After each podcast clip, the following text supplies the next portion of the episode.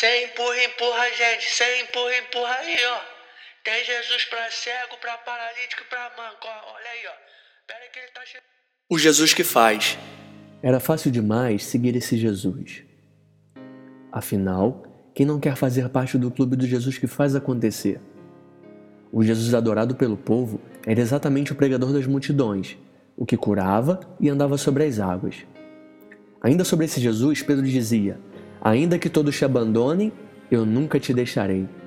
Mas com o passar do tempo, o povo e Pedro deixaram Jesus, um outro tipo de Jesus, o que suava sangue no jardim, o que apanhava, tinha o rosto cuspido e não fazia nada. Para que possamos ter uma experiência real e genuína ao lado de Jesus hoje, precisamos perder a ilusão de que Ele fará tudo o que queremos e conforme a nossa agenda.